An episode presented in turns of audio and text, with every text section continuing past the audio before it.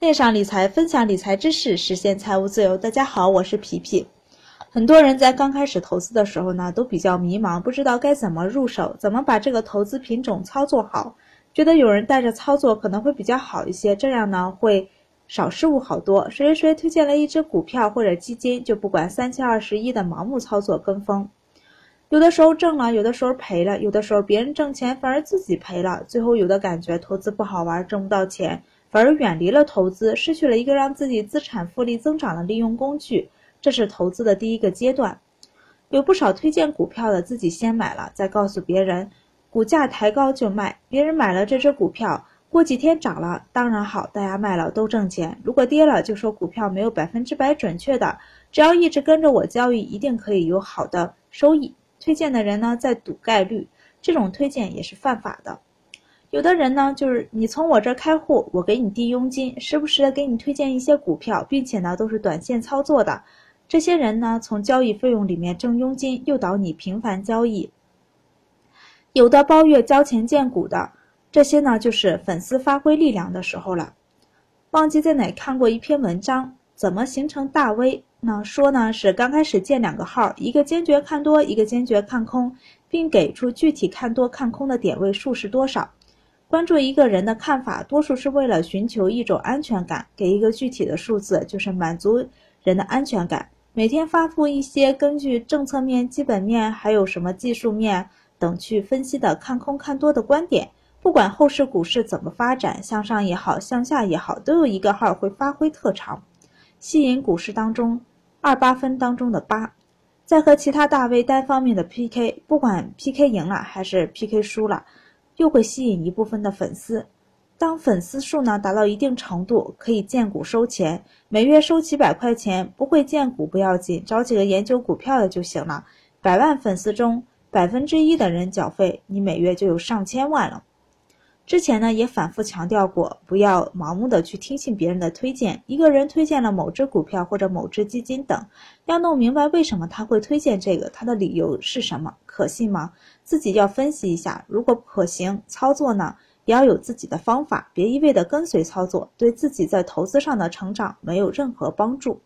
在投资上有自己的判断，有自己的想法和操作方法，才会立于不败之地。基金定投的方式人人都会，但是操作方法因人而异。开始的点不同，投资的金额不同，增加定投的金额也不同，单笔加仓的力度不同，定投的收益就会有所差别。再加上每个人投资心态不一样，对定投的理解不同，导致操作方法不一样。即使操作一样的基金，有的人低位停扣，低位减少投资金额，这就会和。低位补仓、低位增加投资金额的人的收益不一样，这也是我不推荐基金的原因之一。之前的文章也有说过，和朋友两人买了一样的基金，由于我在低位增加定投的金额，那并且单笔补仓的方式快速降低了成本，导致我们最后基金收益翻倍的时间点不一样，最后的收益也不一样。如果我今天推荐一只基金，明天过几天又推荐一只，不断的在推荐，你不断的在跟进去买进，去开新的定投，不看自己的资金呢是否允许自己开新的定投，也不做资产配置，就盲目的跟着做，有一天买不动了，买太多了，不知道该怎么取舍了，结果一个也没有操作成功，这这也是我不推荐基金的原因之二。希望大家养成一种自我思考的投资方式，很多人投资。不成熟，那所以才会盲目的跟从。如果连最简单的基金定投都学不会，都克服不了在上涨下跌当中的投资心理，那就更不要说股票或者其他金融的衍生品种了。既然想把投资来做增加复利增长的工具，就要花心思在上面。如果还是吃一百个豆不知道豆味儿，只想跟着别人去做，带着这样的心态来对待投资，那我劝你还是放弃。别折磨自己，往往吃亏的呢就是这类人。资产配置不是说一部分钱用来投资基金，一部分钱用来投资股票，一部分用来投资大宗商品，一部分用来投资其他的。什么要分散，不要把鸡蛋放在一个篮子里。这种的资产配置呢，是对于大资金，并且是对要投资几个品种都有一定的了解，并且会操作，有相应的投资方法和方式。